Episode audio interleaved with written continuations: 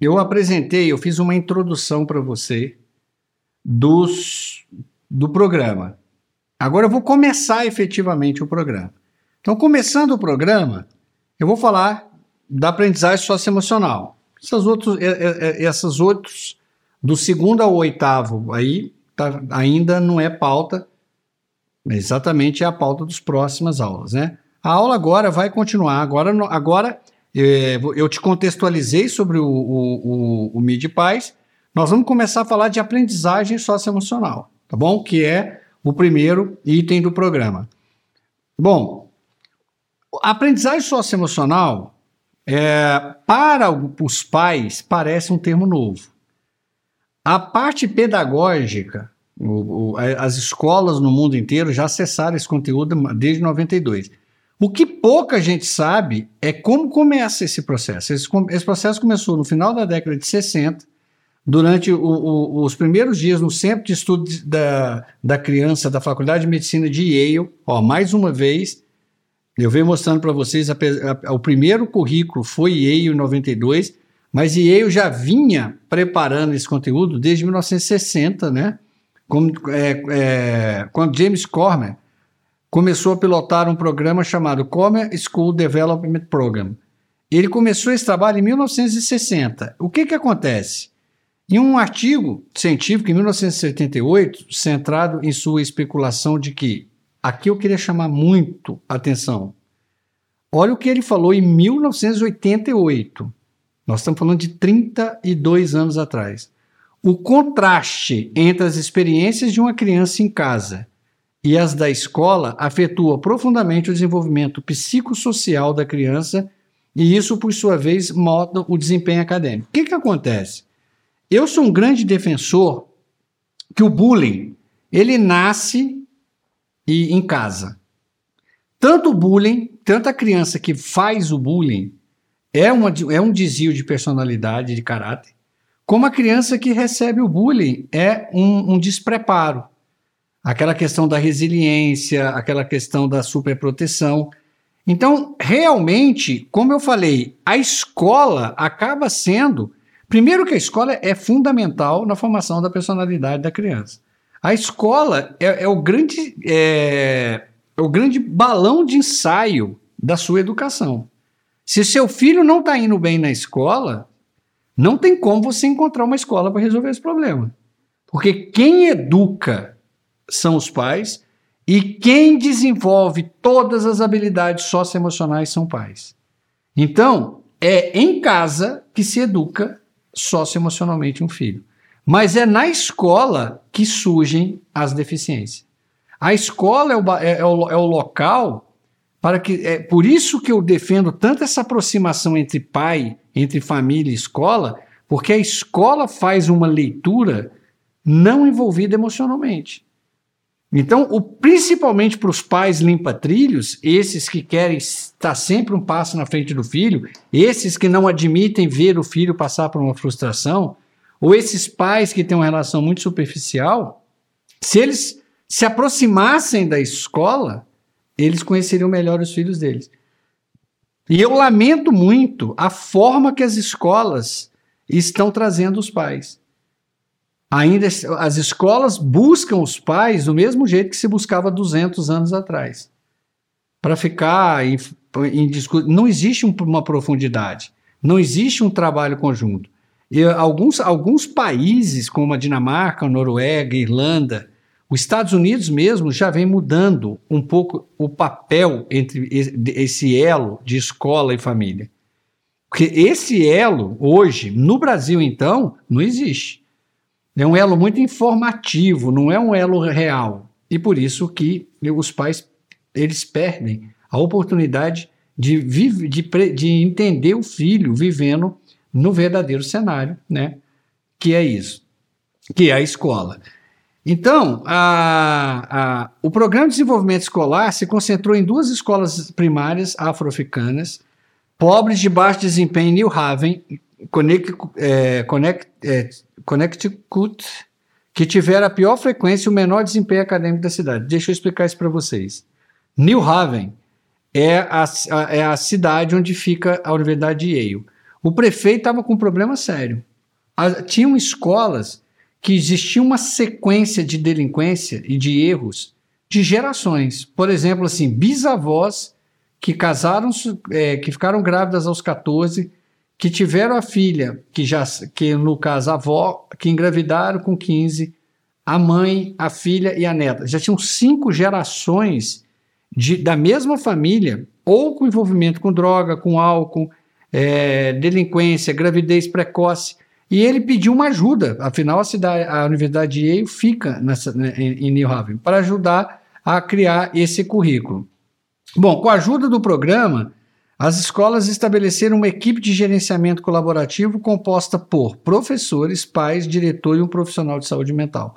Quando eles montaram, então, todo esse programa que começa em 1960 e ele, ele, ele, ele explode em, na década de 90, era o quê? Como, como unir essa equipe? Como eu pego? Quem, se quem educa são os pais, se quem desenvolve habilidades socioemocionais são os pais, e nós, como escola, é que podemos oferecer a estrutura para que essas habilidades se manifestem ou não, precisamos trabalhar unidos. E assim aconteceu. No início da década de 80, o desempenho acadêmico dessas duas escolas disparou e chamou a atenção do mundo inteiro. Os problemas de evasão e comportamento diminuíram, aumentando assim a dinâmica e nasceu o movimento ACE. E isso nem se falava ainda num currículo ACE ainda oficial. Mas isso chamou atenção demais, né? Então, eu vou contar um pouco a história da aprendizagem socioemocional até para você entender o que, que você está buscando no Mid Paz. Porque o Mid Paz, ele é um programa de aprendizagem socioemocional. Ele é um programa ACE. Tudo começou em 1984. Depois desse trabalho, a Universidade de Harvard publica a teoria das múltiplas inteligências, que eu vou contar um pouco para vocês. Por que, que aquele trabalho de 60 não conseguiu se transformar num currículo? Porque até então, inteligência era QI e, e os pesquisadores, os pais, os professores, aquele pessoal de saúde, eles não tinham para onde correr. A criança tinha um QI baixo, tinha, então ela teria um, um desempenho acadêmico baixo até 1984, isso era uma verdade. Bom, a teoria das múltiplas inteligências começou a ser desenhada em 79 na escola de pós-graduação em Harvard. O que, que acontece? Uma fundação holandesa chamada Bernard Van Lee, inclusive ela tem sede em São Paulo, ela dedica à educação da primeira infância. Ela, ela procurou a escola de pós-graduação de Harvard, de psicologia, e falou: olha, eu quero, eu quero que patrocinar uma pesquisa e eu queria que Harvard me ajudasse a responder uma pergunta. Só para vocês terem ideia da complexidade da pergunta, a pesquisa durou cinco anos e envolveu mais de 63 pesquisadores. Na época, coube a Dr. Howard Gardner a coordenação dessa pesquisa que tinha como propósito responder a tal pergunta: O que se sabe sobre a natureza e, o, e a realização do potencial humano? Então, eles pegaram e fizeram uma grande viagem sobre todo o universo da natureza humana e culminou na, na publicação da teoria das múltiplas inteligências. É, Gardner, na época, por que, que Gardner foi escolhido? Bom, Gardner era, ele já coordenava o projeto Zero.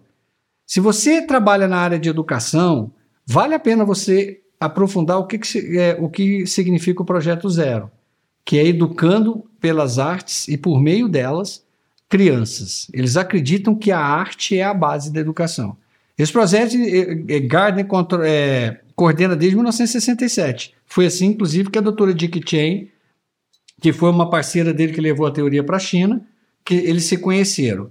Bom, então Gardner ainda trabalhava no hospital é, é, de veteranos de guerra de Boston de deficiências de acidente cerebral. Então ele começou a perceber que pessoas que perdiam parte do cérebro, que sofriam um AVC, que tinham um problema, conseguiam desenvolver coisas que não faziam antes. E ele falou, mas como?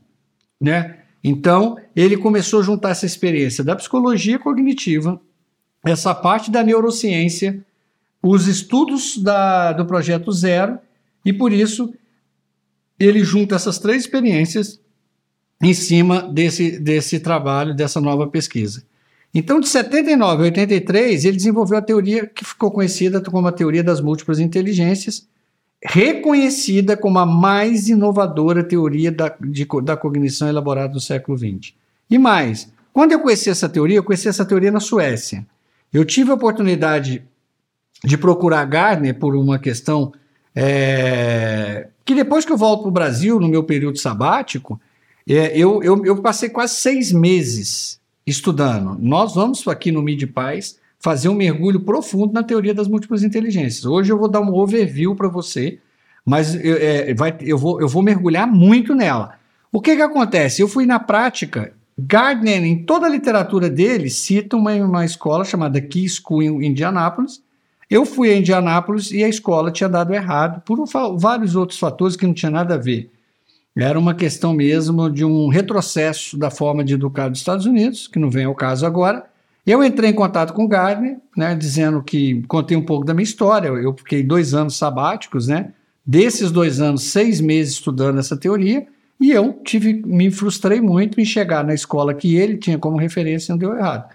Gardner me orienta e me coloca com uma, um, uma parceira, uma pesquisadora que trabalhou com ele, que é vice-presidente do Eric Harris Institute em Chicago, doutora Dick Chen, que eles chamam de doutora Jack nos Estados Unidos, que foi a pessoa que pegou a teoria das múltiplas inteligências e transformou na base curricular da China, na política educacional da Coreia do Sul e de Singapura.